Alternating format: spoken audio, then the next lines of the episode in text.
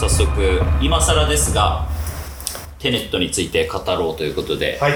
おおははいえー、とまずテネットの説明からします。一応ね、はいは一応ね誰が聞いてるか分かんない。から素晴らしい。えー9月18日に全国公開されたうん。ノーラン監督の最新作、ノーラン監督がダークナイトシリーズ「インセプション」でおなじみの監督ですね、の最新作です。9月18日なのでもうとっくに「鬼滅の刃」に話題は持ってかれてるわけですが、えーあらすじを説明します。国内最大級映画ドラマレビューサイトフィルマークスからの引用です。はい、えーその言葉の使い方次第で未来が決まる。主人公に課せられたミッションは人類がずっと信じ続けてきた現在から未来に進む時間のルールから脱出すること。時間に隠された衝撃の秘密を解き明かし第三次世界大戦を止めるのだ。ミッションのキーワードはテネット。突然国家を揺るがす巨大な任務に巻き込まれた名もなき男。とその相棒は任務を遂行することができるのか。という、えーあらすじになってます。あらすじ合ってますか？俺ちょっとこのあらすじ読んだ時あんまピンとこなかったんだけどテネット。うん。ピンとこない。まあここからネタバレ意味で。あちょっと待ってちょっと待ってちょっと待ってね。まあまあえっ、とそんなあらすじが一応フィルマークスだとうん。そういうあらすじになってますと、で、はいえー、とおしゃべりの制限時間一応30分に設定しようと思います、はいはネタバレトーク全開なのでまだ見てない人は注意して聞いてください。ネタバレしてもいいよっていう方のみこの後聞いてもらえるといいかなと思います。でえっ、とまあ30分話し合った後に面白いかおすすめかどうかそれぞれジャッジしてもらえればなというふうに思います。はい、あなるほど、はい。一番最初俺率直にどう思ったって言おうかと思ってたけど。やばい。それダメだダメだ。あまあでも話し合った上でまた変わるかもしれないんでね。聞いてみます？じゃあじゃあとりあえず30分。よーいスタート。はい。はい。ということでテネットですが。一番多分最後に見たのが俺だから。そうですね。うーんと10月入ってからだから。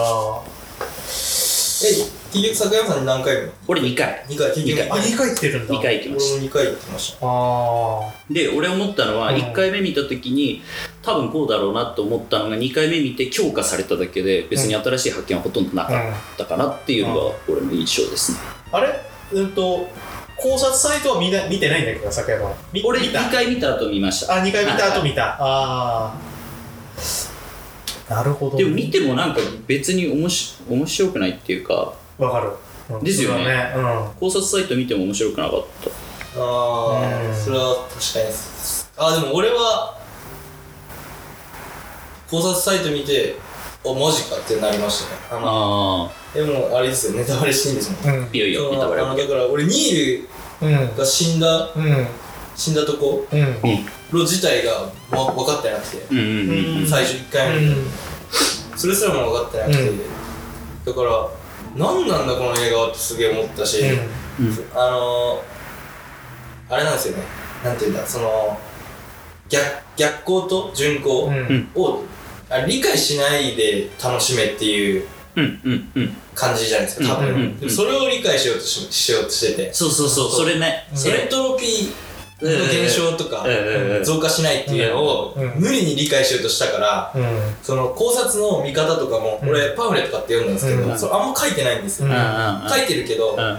その時系列的に並んで書いてるんだけどそのもともとのエントロピーが何かとか書いてないからそこを俺は攻めたいっていうかうん。それが分かったらこれが分かるんじゃないかと思ったけうん。ど結局それが分かっても分かんなくてもその見終わった後に話しちゃったじゃないですか。うん。2人で酒飲んうんでそのあの孫殺しのジレンマ的な。うんうんうんうんうん。自体は俺それそれすら今のだに理解できてない。ああえっとあれはまあでもタイムパラドックスの話なんでしょ？そうそうそう結局そうそうう。んはい。それすらがうん。理解ができてないっていうか、始まりがどこかっていう話で、俺はつまずいてて、そうそうそう。それを抜いて見ると、うんまあでもまあ俺は映像的にはすごいうん面白いなって思いました、うん。どうやって撮ってんだろうとかっていうのが気になりました、だから多分その映画見慣れてる人とかだとその女の人がうん。あのい一番最初に科学者の女の人と会うじゃないですか。うんうんうん。はいはい。でなんかその初めて逆行する銃をうん。持たせてもらって、うん。で説明しいろいろ聞くときに、なんかいや考えなくていいからみたいなことをポロッとセリフでうん。一言言うから、あれあれがどういうことなのかそのそれをセリフで言わせたっていうのは、つまり観客がこの後、うん。もうそれについて深く考えるよりも大事なことありますから、うん。っていう風なメッセージなんだけど、うん。それを観客が汲み取れるかどうかでその後の楽しめるかどうかうん。ものすごい変わってくるな、ですねあのメッセージを正確に捉えられれば、多分その後その主人公に名前がないとこはうん意味深だし、そうねうん。なんかえなんだろうな。主人公のキャラクターを出すために最初のテロの場面って大事だったじゃん、なんか自分の身を犠牲にしてでも観客を救おうとするシーンだったりとか、そういう自己犠牲精神とか正義感が強い仲間のために死を選ぶっていうところに、あのフォーカスしてたから、うん。その人間ドラマの方を見てほしいっていうのはあるのに、エントロピーにね、つまずくんで、つまずきますやられましたね確実に。理屈に足を引っ張られるとういうか。ん。そうなると難しい映画風になっちゃうよなとは思う。なるほどね。俺はねうんとあんまりそっちのなんか理論的なところはあんまりもうすっ飛ばして、あと、うんうん。まずみんなむず難しいって言ってたから、うんうん。俺とんでもなくわけわかんねえんだろうなと思って行ったら、うん俺意外に分かった一回、うんうんでそれはんあの俺は想像して一番最初のあのテロのところが起きて、はいはい。であの何やらそのちょっと逆行してるっぽいあの銃弾の後のところがあってあこれやばいな。もうもしかするとテネットっていうかこの逆行するものがもうみんな常識になってる世界なんじゃねって俺一瞬思ったのさ。あ、それそしたら俺絶対つ多分そういうことだろうと思ってたうん。ら名もなき男はうん。あの一から知る設定だったからすごい安心した。あうん。確かにインセプションそれでしたよね。そうそうそうそう。夢をに侵入するっていうのは大前提としてあって、そういう職業あります。その中で難しいことと言ったら植えることだ、インセプションだ。うん。それにチャレンジしようっていう話だったから。そうそうそう。だからもし本当にそれ前提になってたら絶対ついていけないなって。思って見ててあよかった。一から主人公と一緒目線でうん。ある程度あの学んでいけるんだなっていう感じ。それはすごく、あのなんて言うんだろうな。ある意味すごくそれは凡庸にしたと思うんだけど俺としてはね。ただそれをやらないとちょっとこの内容はエンターテインメントにならないなって思ったね。完璧なる置いてけぼりにする可能性がある。尺的にも無理ですよね。無理だね。説明確かしなきゃないから。うんまあだからそうそういう意味で言うと意外にこうゆっくりゆっくりあの解明されていったっていうか見せあのなんだ見せられていったっていうか、うん。まあ、それがあったから少しこう理解が進んだかなと。で、うん。まあ、やっぱりす最後までいくとある程度その爽快感はあるんだけどやっぱりこう結局結局っていうか細部がやっぱり気になってくるよね。あの、うん。例えばニールがえっ、とまああの撃たれて守ったっていうのが、えっと、どどこから来たニールなのかとか。うん。あと最後去るニールは、うん。それを知ってるニールなのかそれとも。うん。いやーそうですね。そこの話したいですよね。結局はい。あのタイムパラドックスだから同じ時間じ時間に、うん。あの複数存在できるわけじゃん人がね、うん。同じ人物が、だから結局あのうんと最後のところもあのまあニールが2人いたわけじゃんあそこも、うんうんだからそうなってくると、うん。どっから来たニールなのかなっていう感じもするし、うん。そうですね。一番最後一応ヘリ乗る前に、うん。鍵開ける人間が必要だろっつっていなくなるので、うん。おそらくあのバイバイした後なんです、涙ぐみながら主人公とお別れしたあの後にもう一回死ぬことになるか。なるほど。っていうのはあるんですけど、そうですね。その知ってたかどうかってことですよね、主人公だけあの時知ってたのか、そこの鍵を開けに向かうニール自身も自分がその後死ぬことを知ってたのかっていうのでみたいなねところに結構ね大事ですよね、で確かに。あれってさ実はそのあれうんとタイムスタイムスリップじゃないんだよね、うんあのうんうんあの時点から本当に実時間でしか戻れないんだよね、うんうんあれがすごい難しい。あの難しい難しい。だからその時間戻ろうと思ったらその時間その逆行で過ごさないといけないっていう、だからニールうんは死ぬためだけに何十年もかけて、うん、そうそうそう。そう。そうそう戻ってきてるのさ。でそれで死死ぬためって分かっているのであれば、やばい。そう気すごい。狂っちゃうよない気になりますうんだって多分コンテナみたいなとこでずっと。そうそうそうそう。十何年も。うであの、うん。少年がにいる説があるじゃん、ないですか、うん、まあそうだね、うん。あるね説はね、うその少年だとしたらであれニール何歳ぐらいか分かんないけど、うん。ん、相当だよ。逆行しまくってうん。最後死ぬっていう、十何年以上はえー戻ってきてて、うん。いや頭おかしくなる本当に。いやー、狂いですで、でもそれがスケールを表してるじゃないですか。第三次世界大戦止める。うん。あーなるほどね。あー。うーん。まあ、そういう意味で言うとね俺は第三次世界大戦っていうのがすごくチープに思えたんだよね。いやーそうっすかでもなんか限りなくリアリティいやその嘘だけど、うん。嘘を前提に成り立ってるけど、なんかそのなんだろうな。第三次て世界大戦ってチープだけど、うん。そこにお大人をうん。映画館に足運ばせるだけのうん。小難しさを醸し出してるっていうのは結構よくやったなとは思うなるほど。ああれ結局はさ第三うんうんとあの悪役に、うん、と託したんだよね。あの要はなんかそういう役割、うんそうですね、うんセセイターで、うん、セイター。セイターに未来人が。未来人があの、うん、と手紙みたいな。手紙みたいな形で、あのお送ってその力使ってあのまあ第三次世界大戦みたいなのうん、を起こしてくれっていう。あれ、世界大戦っていうか、世界が消えるんですよね。なんかね、うん。俺もよくわかんないんだなそこ。その、多分、俺の理解では、あの、巡航の世界になるから、それこそ最初にうん。渡辺さんが言ってた、うん逆、えっ、と、巡航じゃない、逆光の世界になるから、うん。一瞬にして全人類が死ぬんですよ。うん。全生命体が。うん。だから、えなんで？なんで？それは、あの、息ができなくなるじゃないですか。呼吸ができなくなるかうんら、地球が逆回りになり始めるんですよ。うん多分。時間が逆に進むから。時間が逆に進むイコール呼吸え呼吸器官があれおかしいからマスクしてるじゃないですか、うんうんうん。だから吸えなくなるんですよ多分、うん。あれも理屈よくわかんないよね。理屈で言うと。あ吸えないっていうのはなんだろうねってなるよね。つ参加するのが逆転するっていうことなんあですそうかそうかそうか。うんそうそう。だね。だからかか反応的に逆になっちゃうんだ、うん。じゃあ。でガスマスクしてもガスボンベ顔口に当てても多分。でも化学反応的に逆になっちゃうよね。うんなんだろうな。え二酸化炭素？いやそういうわけじゃないよね。えでもあれ機能してるなと思ったのは演出的な意味で、うん。これもう大輝には言ったけど、はい。その逆再生する時、うん。逆再生ん逆再生の中に、あの巡航で動く人を演出するためには、うん。撮影の段階うでん。逆再生で撮らなきゃいけないじゃないですか、そうでその時に喋るとうん口絶対おかしくなるうん。んですよね、うん。まあ、まずセリフが言えないしあそこにあえてあの口を覆うマスクがあることによって2人で会話するシーンあるんですけど、うん。逆のうん。逆逆再生なのに、でそこは本当あのマスクが機能してるなと思ってうん。口元を見せないようにする工夫だし、なるほど。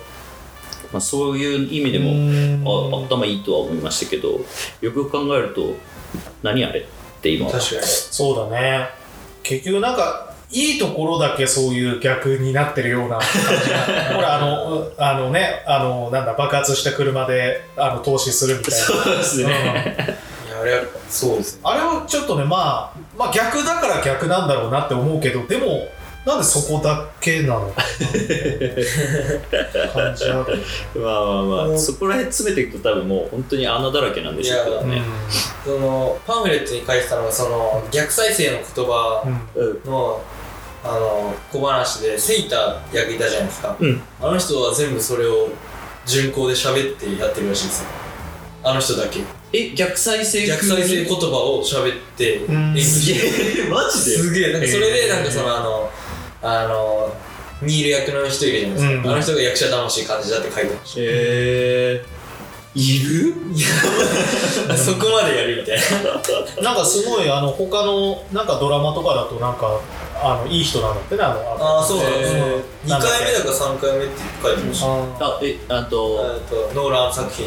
ダンケルクに出てたんであの人。あそうであイギリス軍役なんだよね。だからもしかしたらイギリスの人かもしれないですけど、うん。今回ロシアなまりの英語うんうん。でやってしかもそのロシアなまりの英語を逆再生で離れ技すごい役者です。すごい面白いね。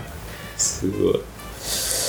あと何かなあそう逆再生で思い出したけどその俺めちゃくちゃサントラ聞いてたんですよ、うん。今回テネットの、そしたらあの逆再生っぽくうんする音うん。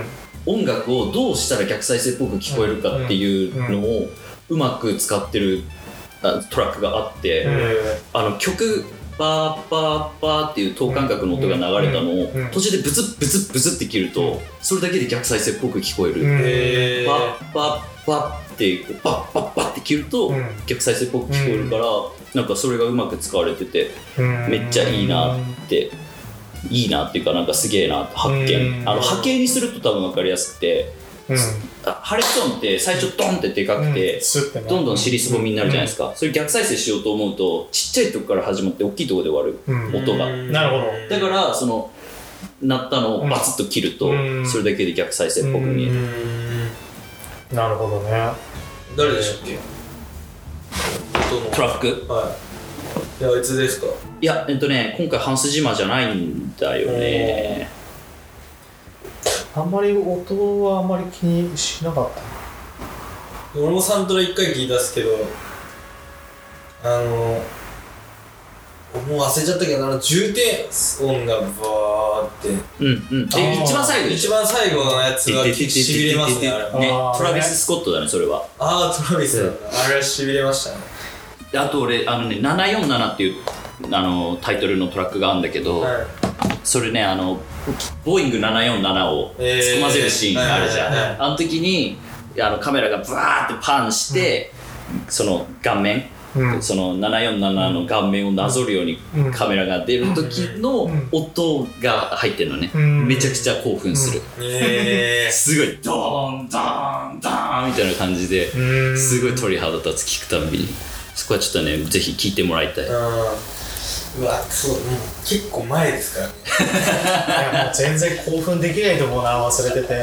なんかあのテネットのその題名もおしゃれうんうんうんうん。じゃないですか、点とうん点で、うんうん。ハサミ挟んでてなんだっけそうハサミしたとかあとなんかその登場人物の名前もなんかその、うんうんうん。あるらしい。ああそうだっけね。ななんか。ななんだったかの。うん海軍みたいなやつそれをとかやってんのはノーランっぽいのかな、うんなんかえでもおしゃされっていうか。うるさくね？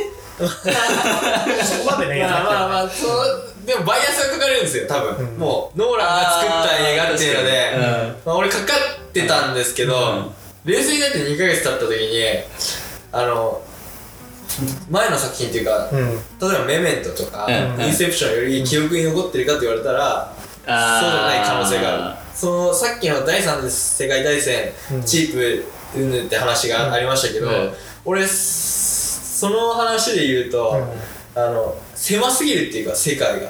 あー。広広いっていうよりも、うん。その現場がもうそこでしか起こってないから規模感はめっちゃちっちゃく感じたからそう。なるほど。それは思った。あのほうほうほうほう。ある意味世界系だと思った。だから本当に狭い世界の出来事に世界のあの運命がかかってる。うん。なるほどなるほど、うん。じゃああんだけ金かけて印象がスケール小さいな。ちょっとそう思っちゃいましたね。だって言ってもさはあの悪役とあの、うん、と奥さんのところのあの辺の人あの人間関係とかはさすごい、うんみ小さいそうなんですよ まあ小競りまあうん小競り合いみたいなものだしあとまあどどんなにそのさあの贋作とかで弱みを握られてようがそんなのさ大した話じゃねえじゃん。まあ例えばさ真剣とかはさ確かに守りたいとかさうんいろいろあるかもしれないけどすごいあのはい。あの小さな話になるよね。うんうん。確かに。でそこになんか知らんけどあの旦那さんがすごい世界のあの鍵を握ってるみたいな感じになってくるとななんだろうなこれはっていう。なんかその今このご時世いろんな理由付けがあるじゃないですか、うん。悪役にも悪をなす理由があって、そこに同情の余地ありっていうのが作られる中 セイターの動機がうん。なんか「お前は俺のものになるしかないんだ」みたいな、根拠ないって そう。なんかあの人のさ憤りがよくわかんないよね。よくわかんないですよね、自分主義から世界を殺すみたいな。うん。なんかそういうねそうそうそう。そう心中的な、うん、なんかもうね。で結そうそうそう局なんかまあなんかあのやっぱりそのロシアであれやってた時に何か使命を感じたんだろうね自分で。うん。うん。なんかやっぱなんかすごい大きいことが未来から自分にうん。向けられているっていう、うん。ああまあでもそうでしょう、うん。もう使命なんでしょう、だからまあとにかくわ悪いそこからはまあ悪の道にうん。どうだろうちょっと単純すぎない？悪が。ちょっと単純なんだよね、うん。だからあの辺俺だからすごいねすごいチープっていうか、うん。なんかメメントの悪っぷりって奥深いそうだね。そう今考えるとそうですめよちゃくちゃ怖いし、なんか自覚がないっていうのがマジで。うん。あれは良かったんだよな。だからやっぱりちょっとねヒューマンドラマがちょっとうんっていう感じだね。うん。確かに。だだからインセプションとかのあのヒューマンドラマはいいと思うんだよ。なんか、うんうん。すごいこうなんていうんだろう葛藤があるっていうかさ。うんううん。ん、わかるんだけどなんかねこしかもインセプションっう、てうん。悪役不在じゃないですか。まあ不在か、うん、で不在だね。なんかしかも、あの確かに。前大輝とも話したんだけど、うん。あのあのそもそもの考えを変えさせるためうん。にどうするか、うん。ショックを与えなきゃいけない、うん。会社を潰すだけのショック、うん。あの息子が会社を辞めさせたいや辞めたい潰したいと思うだけのショックを与えなきゃいけないんだってなった時にうん。あの悲劇よりもうん。もっとこう感動するシナリオを提供することで、前向きに会社を潰させようとするっていう戦略だったじゃないですか、うん。あのなんか大人加減。まあそうだね。あれはすごいね。殺すとかじゃない。うん。なんか本人が納得する。しかもそれをあの気づかれないようにやるっていうところがそうだね。まあめちゃくちゃ良かったんだけど。そうだね。ひなんて言うんだろうね。あの必必要悪というかなんというかな,、うん。なんだろうね。結果的にはまあ誰も損をしていないようににしてそういう作戦を、うんうんうんそういう意味で言うとあれちょっとボロクソだな今回えっと難しい。いや面白かった。だからその謎解きしてる時すごい面白いんですよ、うんうんうんうんだから俺1回目の時マジで面白いと思って、だからマジで面白いっていうよりもやっぱ絶対分かりてえっていうか、うんうんうんうん。そういうそのなんか多分映画好きなら分からないと思う。のはある。やっぱりこの俺がこういう話をするのも坂山さんもそうですし、うん。渡部さんもいっぱい映画見てるから、その分かっとかなきゃやばいみたいな感じのだからノーランのやられたんですよあれは。あそこにお前ら見てんだからこれは分かったって言えるイコールお前ら映画通だよみたいな感じのテンションに俺は流されたっていうか。であとノーランが何をあれで伝えたかったのかを考えろって言われたら全く分かんないっていうか。おー。俺それは名前ないところとか主人公に名前がないこととか、あとあとあ覚えてねえないろいろヒントあったんだけど結局その、やらないベストを尽くさない理由はないみたいなメッセージうん。なんだろうなとは思った、それがなんか俺的にはガツンってこないっていうか、うん、うん。そうだね。そうだよね。うんあの ー、あれだね。俺がもうあのなぜサイドがチープに見えるかっていうと多分あの時間逆行はやりたかったんだよ。まずアイディアとして。でそれに結構いろいろあのこじつけた部分は絶対あるんだよね。うん。で不安だからああれもこじつけようこれもこじつけよう名前ももじっちゃおうみたいな感じで。に なったんじゃないかなって俺は思うんだよね。めっちゃ素人の技じゃん。自信なくて。いやだってやっぱさ今までとやっぱちょっとこうなんかがやっぱ違うなって思ったうんね確かに。そういうところは。なんかおしおしゃれさが。うん、だってあのさまずさ、まあ、逆光もさなんかあの5分5分5分っていうのが入ってさスーって出てくるのとかさうん。すごいバカバカしいとバカバカしくない？あれなの？みたいな。でしかもざ世界になあなんか何箇所かしかない。うん。2, 箇所とかしかなくてさ。未来人が作ったものしかない、あんなイニシエみたいな装置。そうそうそう。で あれ出てくるとさ逆になっててさすごいさ。確かに。だろうねやっぱ、あれがまあ例えばリアルなのかどうかっていうところがわからないところが、うん。なんか微妙なっていうか、確かに。やっぱねだって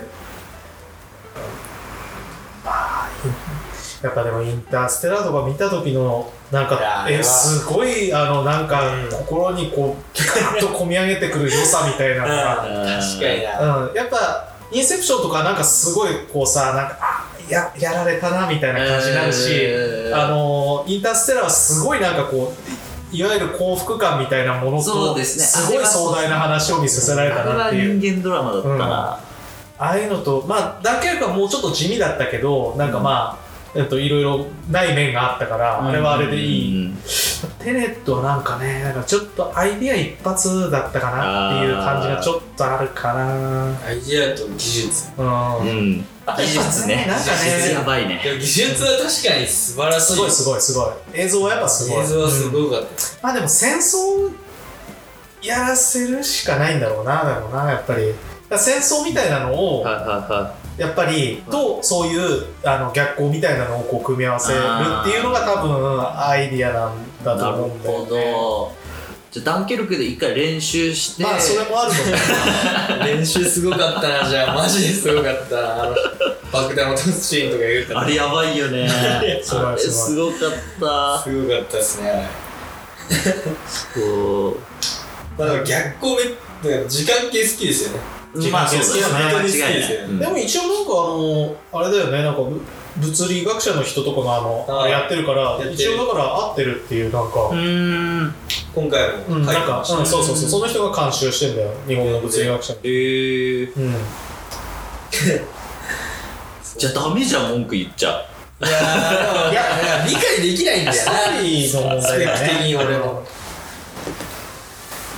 な科学史とか確かにそうなんだよな。うん、だからすごい多分もしかすると物理の先生とかを見ると面白いのかもしれないし。うーん。でもその物理の先生も言ってたけどあの時間で挟み撃ちにしてあの、同じビルをばが同時に爆破されるみたいな。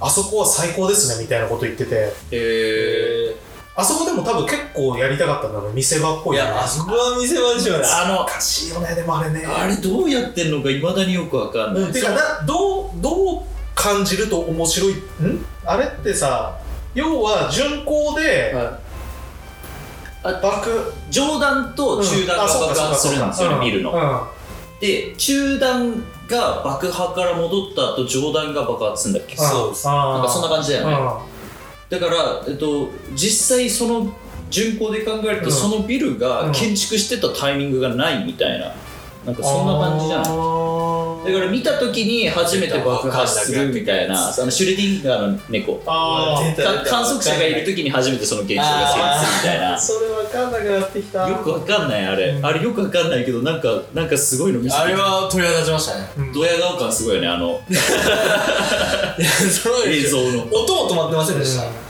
音どうだっけな？俺止まってた気がするんだよなことないと思うけど。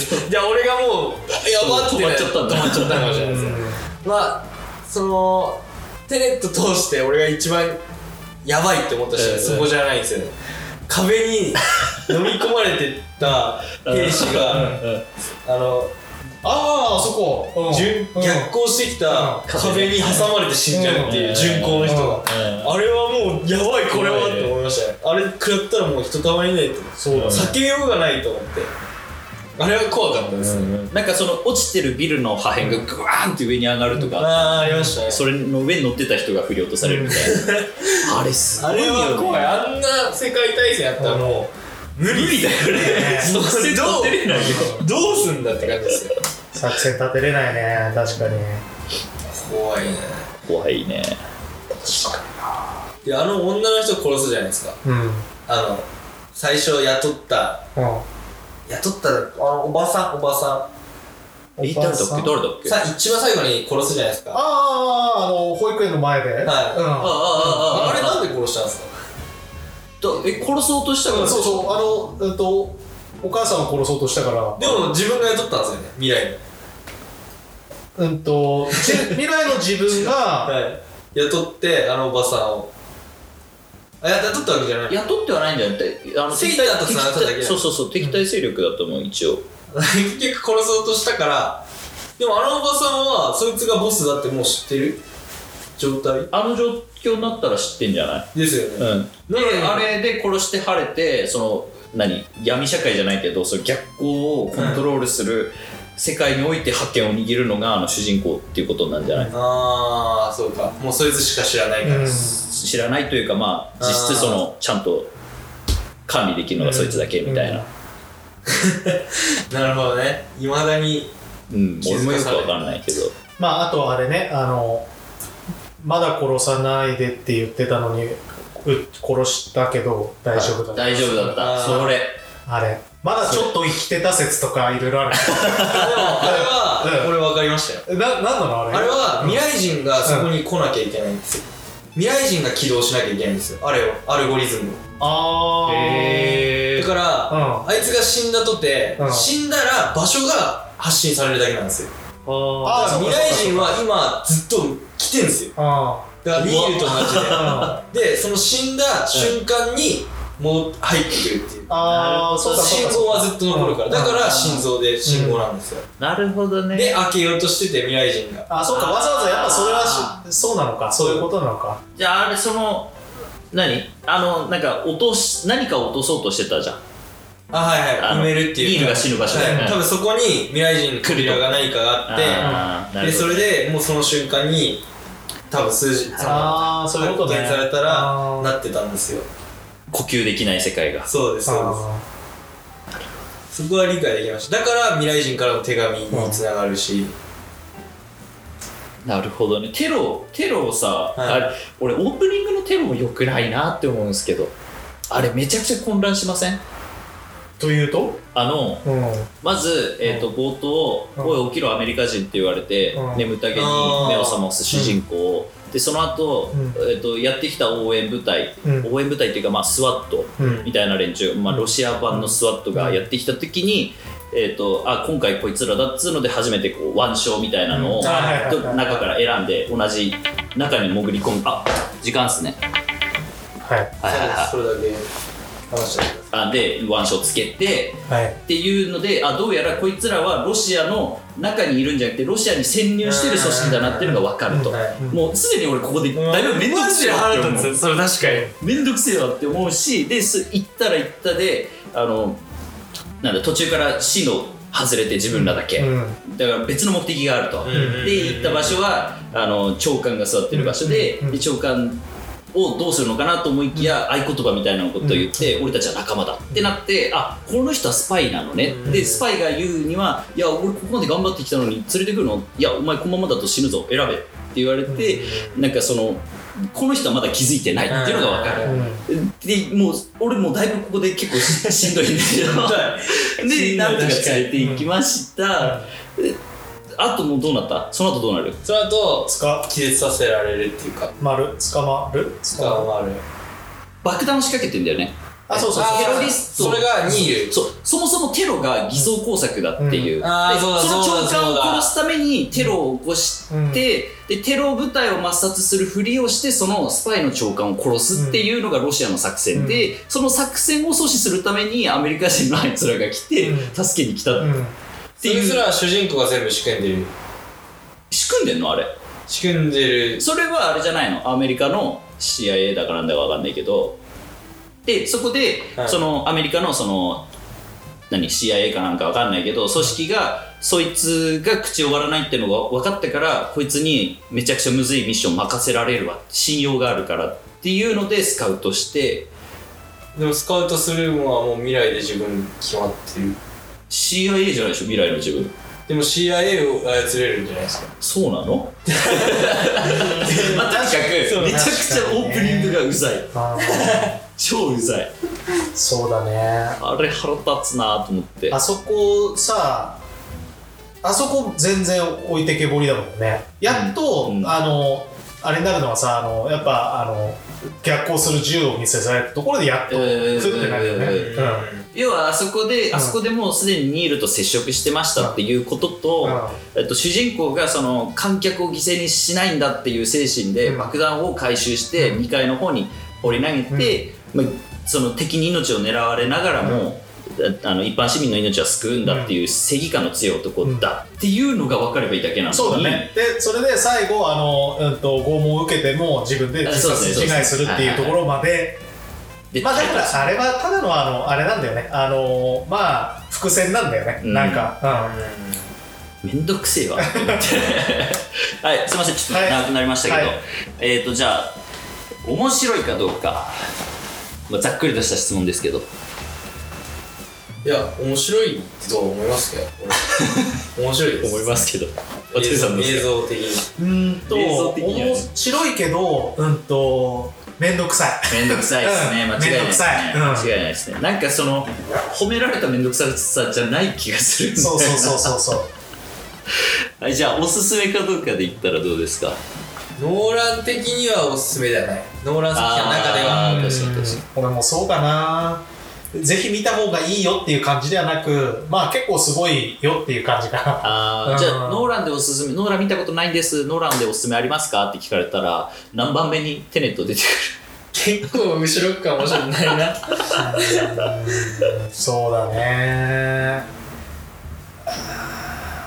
でも結構ねダンケルクも地味だからねあんまりそんなに印象ないそうなんですか、うん。俺結構好きなんだでもサカバと見に行ったからねダンケルク確か。そうですね、ん。そうですねまあでも面白かったけどでもやっぱりねインターステラーとインセプションが同じくらいかな。あなるほどなるほど。結構ダークナイトああそうだね。やっぱねダークナイトのあたりはやっぱりでもなんかまたちょっとこうあれだよねやりたいことがちょっとまた違かったかなと思ってだからなんかこノーラン。まあ、ノノーランノーランっぽさまあでもあれはでもバットマンっていうのあれがあるからあまあそうですね。あれの中でしかできないからね、はいはいはい。はいなるほどなるほど。うん。